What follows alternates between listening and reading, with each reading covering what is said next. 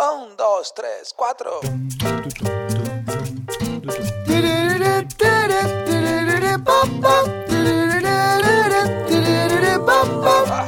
Neurona financiera, neurona financiera, neurona financiera, neurona financiera.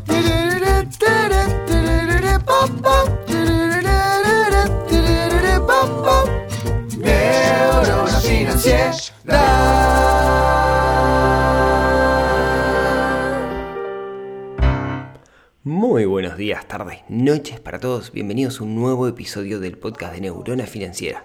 Mi nombre es Rodrigo Álvarez y les voy a acompañar el día de hoy en este viaje para que tomen control de su situación financiera y dejemos de sufrir por dinero. Y hoy, en particular, nos hagamos preguntas. Nos hagamos muchas preguntas. Porque hoy vamos a hablar de eso. ¿Alguna vez pensaste en irte a vivir al interior del país desde un punto de vista financiero? no es el único aspecto, tenemos que tener otros aspectos en cuenta, pero quizás es una buena idea. Y hoy vamos a charlar de eso. Pero antes, antes quiero contarles que en el episodio pasado del podcast, posterior al episodio, hubo un bis por correo electrónico a todos los suscritos al sitio de Neurona Financiera, ¿sí?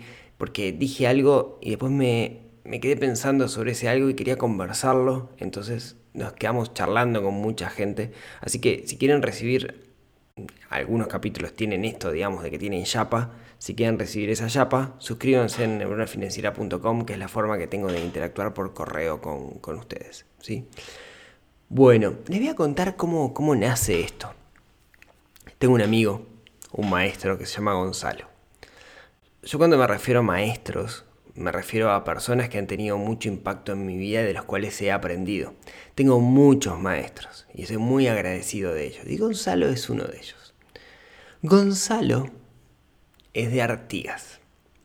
Artigas es, eh, para los que no, conozcan de geografía de Uruguay, Artigas es el, el departamento, que es como le llamamos acá, las provincias, digamos, que está más al norte del país, es el que está más lejos de Montevideo.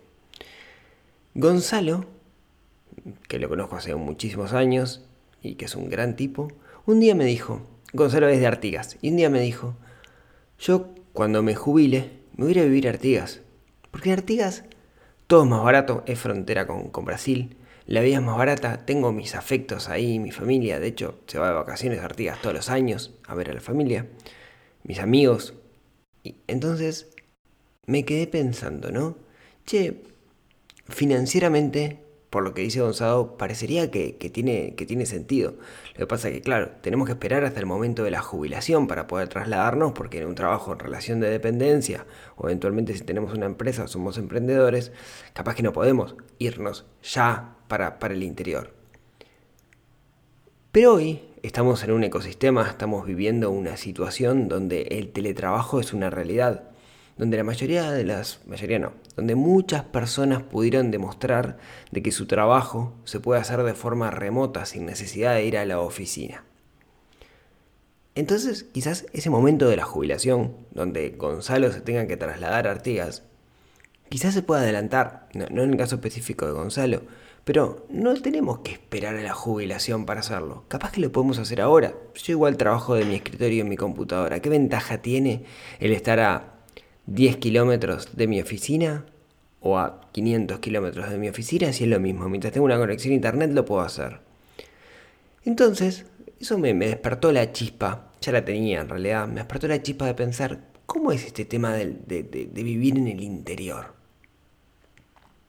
Entonces lo que hice fue hablar con muchas personas, hablar con personas del interior que se vinieron a Montevideo, hablar con personas de Montevideo que se fueron para el interior, y hacer una especie de, análisis en dos aspectos, ¿no? El financiero, que es lo que hablamos usualmente, pero el no financiero y el humano, que es lo que debería incidir más.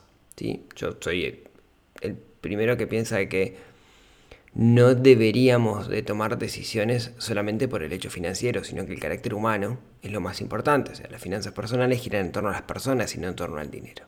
Entonces hablé con un montón de gente. Creo que nunca había hablado con tanta gente como para preparar un episodio para hacerme una idea de esto. Y lo que les quiero contar hoy son esas reflexiones desde estos dos puntos. Así que, si quieren comenzamos primero con el análisis financiero. Antes de empezar, irse a vivir al interior en, un, en, Latinoamérica y en Uruguay en particular, no, esto, esto no es Europa, ¿no? ¿A qué me refiero? En Europa existen un montón de pueblos que usualmente son satélites a ciudades, que por H o por B tienen una, eh, ¿cómo decirlo? Una estética, una, una, cosa que es hermosa, ¿no? Acá nos pasa que muchos de los, de los pueblos no tienen eh, la infraestructura adecuada. Entonces, irse a vivir al interior es una decisión más compleja que lo que le puede pasar a un europeo, donde los pueblos tienen mucho más infraestructura y quizás también donde están más conectados. Es normal en, en Europa ver poblados cada pocos kilómetros. Acá, en Uruguay, y ni hablar en Argentina, Brasil, uno puede andar cientos de kilómetros y no encontrar nada. En Uruguay no tanto, pero en Argentina uno puede andar cientos de kilómetros y no ver más que vacas y pasto. Entonces, es un poco distinto a la realidad europea esta irse a vivir un pueblo, la imagen quizás romántica desaparezca un poco. Pero bueno, si les parece, vamos a hacer este análisis comenzando por el análisis financiero. ¿sí? Usualmente, acá no hay reglas generales, pero el costo de vida lejos de la ciudad es más bajo. La plata rinde más. Por distintas razones pero usualmente se mide más barato. De hecho, acá en Uruguay, el Instituto Nacional de Estadística, que son los que miden la, canasta básica, hace una diferencia entre el interior y Montevideo, siendo la canasta del interior más barata. Por ejemplo, el costo de vida de alquilar. Los alquileres suelen ser bastante más económicos. De nuevo, ¿no? Estoy hablando entre comillas todo porque el suele va a depender mucho de muchos va a depender de bastantes aspectos. No, creo que no hay reglas generales, pero los alquileres suelen ser más baratos. Eso es una realidad, al menos en la mayoría de los, de los lugares del interior. Eso quiere decir que yo podría alquilar una casa o eventualmente comprar una casa por menos dinero. ¿Qué implica esto? Que mucha gente que tiene en su ADN el sueño de la casa propia, quizás sea mucho más fácil tener la casa propia en el interior que tenerla en Montevideo. También es mucho más Montevideo de la capital, ¿no? Estoy hablando en términos generales. También es, verdad que muchas veces uno en la ciudad puede apelar a un apartamento. Sin embargo, cuando, cuanto más lejos de la ciudad se va, puede apelar a un jardín, árbol, casita de árbol, hamaca para los niños, etcétera, etcétera. Así que, en ese sentido, parecería una buena idea, financieramente hablando, el irse hacia el interior. Otro tema que suele ser más barato, y este sí lo pongo bastante entre comillas, es la alimentación, el supermercado, ¿no? las compras del día a día. Esto depende un poco. Ahí depende de, muchos aspectos. ¿Qué, ¿Qué, es lo, lo más barato o lo más caro? Usualmente lo que sí nos pasa es que podemos apelar a productos locales. Y esos productos locales suelen ser mucho más baratos que en el interior. Perdón, que en la capital. No sé, Em, acá, por ejemplo, en, Uruguay, las panaderías del interior son mucho más baratas que las panaderías de Montevideo. Y hay mucha panadería, se come mucha harina en el, interior del país, pero, es mucho más barato. Ahora, hay otros alimentos que ahí depende mucho de cuántas horas de camión, básicamente, haya desde que se llevan hacia ese lugar, el, sobreprecio que pueden llegar a tener. Entonces, esta regla es media brava, depende de dónde estemos. ¿sí? Eh, por ejemplo, en Artigas, que es frontera con Brasil, cuando Brasil está más barato que Uruguay, que usualmente pasa, es re barato porque la gente cruza, es, frontera seca, la gente cruza la calle para hacer las compras. Entonces, en ese sentido, también por ahí quizás podamos, podamos ahorrar. Y ni hablar de productos locales, ¿no? Suele haber más producción local, es más fácil conseguir cosas artesanales que, que son más baratas. Por otro lado, por otro lado, una de las cosas que también tiene el interior es que las ciudades son más chicas. Acá hablando particularmente de Uruguay, digamos, Uruguay está muy centralizado, pero creo que mm, em, son, son, varios los países donde la, capital es la ciudad más grande y después las otras ciudades son, son más chicas. Y eso implica que tengamos menos tiempo de transporte. ¿no? Yo qué sé, yo tengo amigos que trabajan conmigo en Ciudad de México que viven, no sé, en el sur y tienen que trasladarse hasta Polanco y tienen dos horas y media de auto de ida y dos horas y media de auto a la vuelta. Con suerte. En el interior nos tenemos que trasladar menos. ¿Qué quiero decir? Al ser lugares más chicos, el traslado es mucho más corto. Quizás no tengamos que hacerlos en autobús, en metro, lo que sea, quizás lo podamos hacer directamente hasta caminando. Entonces, ahí también tenemos una, ventaja. Quizás si tenemos mucho costo de transporte y de tiempo asociados a ese transporte, ese costo podemos minimizarlo. Lo otro es que el interior tiene menos estímulo al consumo. Gasto menos en el interior porque tengo menos para gastar.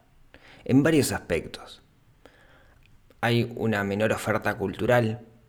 No siempre tengo los cines o los teatros que puedo llegar a tener en la capital. Eso implica algo que para mí está bueno, que tenemos que compensar con, la naturaleza.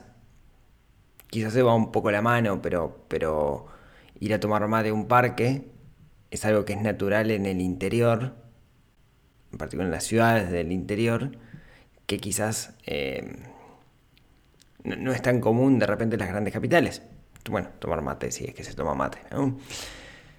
Entonces, al haber menos oferta cultural, también tenemos menos oferta para gastar, menos tentación si se quiere. Yo que ir a comer afuera. Capaz que no tenemos toda la cantidad de la variedad de restaurantes que puede haber en una capital grande. Por otro lado, por otro lado también esto implica una contra, ¿no? Dentro del análisis financiero. Y es que al haber menos oferta, de cosas, a veces termino cayendo en lo que hay.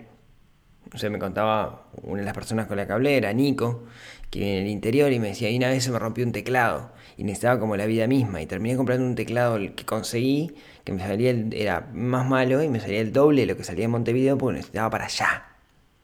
Lo podría haber comprado en Montevideo y que me lo mandaran, pero demoraba dos, tres días y yo lo necesitaba para allá. Esto, esto de que digamos, de que haya menos oferta, implica también algo que es sumamente interesante. Y es, tenemos que planificar. Cuando uno vive lejos de las grandes ofertas, necesariamente, cuando digo grandes ofertas me refiero a grandes donde puedes conseguir cualquier cosa, la forma que tenés de llevar adelante tu vida de una manera adecuada es planificando, que es una de estas habilidades que trabajamos mucho nosotros dentro de las finanzas personales. La planificación es súper importante. Y cuando uno vive en el interior, si no quiere gastar más, en realidad tiene que planificar. Otros aspectos financieros que tenemos que tener en cuenta es que usualmente las ciudades chicas, los pueblos chicos, el mercado es más chico. Entonces, si voy a buscar trabajo, ahí es, es complicado porque en realidad hay menos oportunidades. Es un tema estadístico. Más chico, menos oportunidades. ¿Hay oportunidades? Sí, sin duda. Sin duda que las hay porque hay un montón de necesidades que pudiera satisfacer, que es la base de la venta, satisfacer una necesidad. Pero, pero, tengamos eso en cuenta. Ahora, todo esto tiene sentido siempre y cuando estamos hablando de ciudades del interior que no sean polos turísticos. Porque si es un polo turístico, acá cambia todo. Porque de repente los alquileres son más caros en temporada, la alimentación eventualmente es más cara, quizás haya trabajo de manera safral. Entonces ahí el análisis es otro. Estamos partiendo de la base de lugares no necesariamente que sean focos turísticos, sino lugares más productivos. Entonces, creo que salvando todo esto financieramente, me parece que hay una oportunidad ¿no? de tener un costo de vida más bajo. Quizás nuestra calidad de vida en aspectos financieros, en principio, yéndonos a vivir al interior, puede mejorar. O sea, capaz que alguien hoy vive en un apartamento de 2x2 en la ciudad y con lo mismo podría vivir en una casa con terreno, eh, con más habitaciones en el interior del país y que sus hijos puedan eh, ir caminando a la escuela. Y ahí es donde entramos en los otros aspectos que son los no financieros, que deberían ser los que realmente nos hagan tomar la decisión y no los financieros. ¿Sí? De nuevo, las finanzas personales giran en torno a las personas y no en torno al dinero. Entonces, el resumen del análisis no financiero y después de hablar con mucha gente, esto es que depende de cada persona, de cada familia. No hay una regla que diga, ah, andate a vivir al interior que la vas a pasar mejor. No, no eso no existe. Sí, eso no, va a depender de cada persona, de sus intereses. Déjenme contarles algunas reflexiones y, y este capítulo quiero que sea abierto porque me gustaría escucharlos a ustedes. Primero, eh, acá van opiniones personales. Así que no me peguen. O péguenme, digamos, pero con respeto. Yo creo que en el interior usualmente la vida es más lenta, es más tranquila. A mí me pasa que voy a Trinidad, que es una ciudad del interior, que es donde vive mi suegro, donde es mi esposa, y para mí el tiempo pasa más lento. Y es lindo, a mí me gusta, me gusta que la vida sea más lenta. Otras personas no, otras personas necesitan la vorágine. Uno podría eventualmente en el interior, eh, a mediodía, ir a comer a su casa. Porque quizás en ese pueblo o en esa ciudad se duerma siesta. Y quizás nadie trabaja de dos o de una a cuatro de la tarde. ¿Sí? Entonces, eso implica que yo puedo conectar con mi familia a mediodía y no eso de, de bueno, me voy a las 8 de la mañana de mi casa y me vuelvo a reencontrar con mi familia a las 6 y cuando me quiero acordar a mis hijos los veo dos horas por día. Obviamente eso dependiendo del trabajo, ¿no? Porque si, si, trabajo, hago un trabajo oficina en el interior y tengo que cumplir ese horario, lo tengo que cumplir igual. Creo que la, la no o la menor oferta cultural también hace que tengamos que, cuando digo cultural no, no quiero decir falta de cultura, quiero decir que hay menos teatros, hay menos cine, no tenemos shoppings o no hay tanto shopping. Eso hace que busquemos también la satisfacción en el contacto con la naturaleza, que está demostrado científicamente, eh, le debo las referencias, pero está demostrado que hace bien eh, este, estar en contacto asiduo con la naturaleza y muchas veces las personas que están en la ciudad, que están en el hormiguero, pierden ese contacto con la naturaleza. En mi opinión, y esto puede ser para discutir, los niños que crecen en una ciudad del interior crecen distinto a los niños que crecen en una gran ciudad. Eh, no tengo pruebas para esto, es, una impresión. Hablando con alguien me decía, eh, fíjate que alguien que es del interior, que se vino a Montevideo, que hizo el camino contrario, me decía, yo me he encontrado que muchos de los gerentes de las empresas son personas del interior. Y me parece que es porque hay una significación distinta del trabajo. Y quizás, eh, me quedé pensando lo, lo, que me dijo esta persona. Pero creo que los niños se crían distintos. El hecho de poder salir a la calle sin que te pise un auto el no tener miedo a, no sé, a que te roben, ¿no? Eh, que, a veces en las ciudades se genera como, como ese miedo. O no naturalizar algunas cosas que en las ciudades naturalizamos. ¿no? A veces las ciudades, por su característica de, de ser aglomeraciones de personas, naturalizamos que de repente haya personas durmiendo en la calle o personas pidiendo. Y eso no es tan común en el interior del país. Al menos hoy, ¿no? Eso tiene también otra contrapartida, que es que el hecho de que la ciudad del interior sea, o el pueblo del interior sea más lento, más tranquilo, a veces hace que no haya suficientes estímulos externos para, de alguna manera, para que la persona reciba ese estímulo y busque un crecimiento, un crecimiento interior, ¿no? Un crecimiento, no quiero decir la palabra espiritual, pero busque crecimiento profesional, etcétera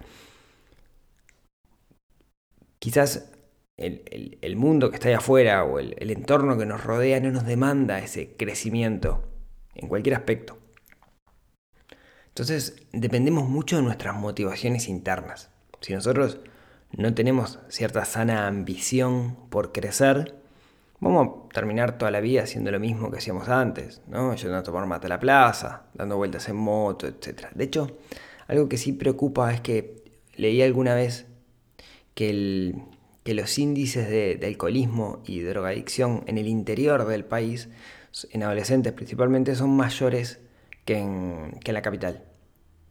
Eh, lo leí alguna vez, no, tengo la cita, pero, me preocupó bastante y hablándolo con gente del interior me decían, lo que pasa es que a veces no hay nada para hacer en el interior. Entonces como no tienes nada para hacer, terminan cayendo en esa. Entonces dependemos mucho de valores y de motivaciones internas, ¿no? de cosas intrínsecas de, querer salir adelante nosotros porque el estímulo externo no, no, aplica tanto para eso. También puede pasar que alguien que se vaya a vivir al interior hoy quede lejos de sus afectos. Y eso también nos puede llegar a afectar. Y creo que es algo que tenemos que tener en cuenta si queremos tomar esta decisión. Algo que, bueno, y también eso nos puede hacer quedar lejos de los centros de estudio.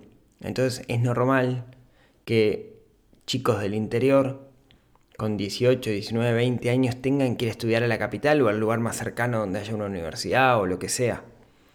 Y lo que tienen esos chicos es que maduran de golpe, ¿no? O sea, yo veo, no sé, sobrinos míos que están estudiando acá en Montevideo, que son del interior, y los comparo en sus 20 algo de años conmigo a mis 20 años de algo, y son muchísimo más maduros. Yo miraba Dragon Ball a los 20 años, y ellos ya tienen que mantener una casa y tienen que limpiar un baño. Y me parece eh, que esa maduración tiene muchos aspectos positivos que después le van a sacar jugo cuando, sean grandes. Y un último punto que me parece que está bueno es, nosotros los seres humanos necesitamos o tenemos muy arraigado el concepto de tribu, tenemos que pertenecer a una tribu. Y muchas veces pasa que los pueblos o las ciudades del interior generan mucho arraigo y generan esa sensación de comunidad y de yo soy de, con lo que implica y con las rivalidades que implica. El de Paysandú va a tener, este, se va a llevar mal con el de Salto, porque es de Paysandú, ¿no? Es una pica típica de acá, digamos, Merced Fraivente, hay, hay un montón ahí de, pueblos, de ciudades limítrofes que tienen como, ahí como, como, que, se llevan mal, ¿no? Pero a lo que voy es que eso es parte de una, cara de ese prisma que es la sensación de comunidad, de arraigo que nos genera ser del interior. Que sea más chico, que la gente se conozca. ¿no? Vos este, estás hablando con alguien del interior y te dice Gutiérrez. Ah, pará, Gutiérrez, el hermano de Marcos, sí, ay, yo lo conozco. Se da esa cosa de que la gente del interior se busca, ¿no? La gente de un, un poblado más chico se busca. Y está bueno esa sensación de arraigo, porque la comunidad te ayuda mucho a sentirte parte. Y todos necesitamos sentirte parte. Y muchas veces lo que pasa cuando uno vive en una gran ciudad es que no se siente parte. Capaz que no conoces a tus vecinos. Entonces, yo vivo en un edificio. Y no conozco a todos mis vecinos. Hay algunos con los que tengo muy buena relación, otros me los cruzo en el ascensor, no sé si es nuevo, si es viejo, etc. En fin, creo que financieramente puede llegar a estar bueno, hay que hacer las cuentas. No financieramente tiene sus pros y tiene sus contras. Ahora yo no les quería decir en este episodio váyanse a vivir al interior, sino lo que les quería decir es hagámonos la pregunta. Porque los que hemos nacido en las ciudades, quizás estamos en una rosca, ¿eh? mi padre era de la ciudad, yo soy de la ciudad, yo sigo en la ciudad. Ahora, quizás, quizás, vale la pena preguntarnos, ¿Cómo sería mi vida si no fuera en la ciudad? Y hagámonos esa pregunta, busquemos respuestas. Analicen, no nos quedemos con lo preestablecido, no nos quedemos con el, el status quo.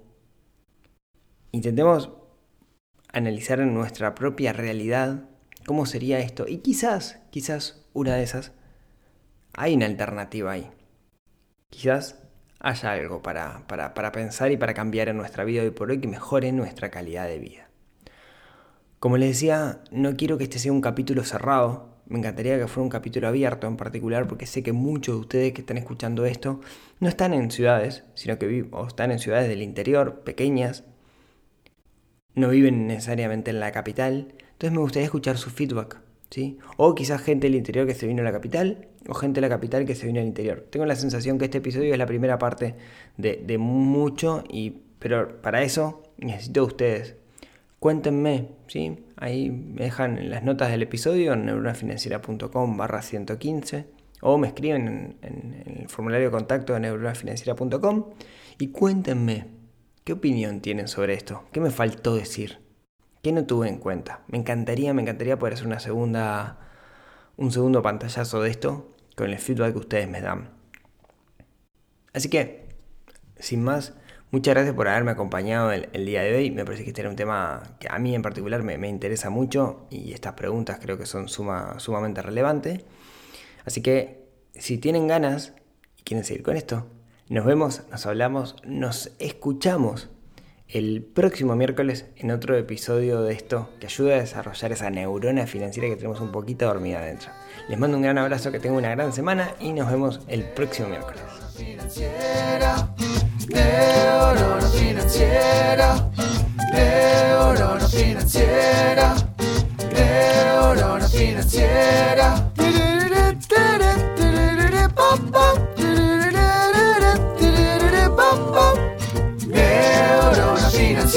Da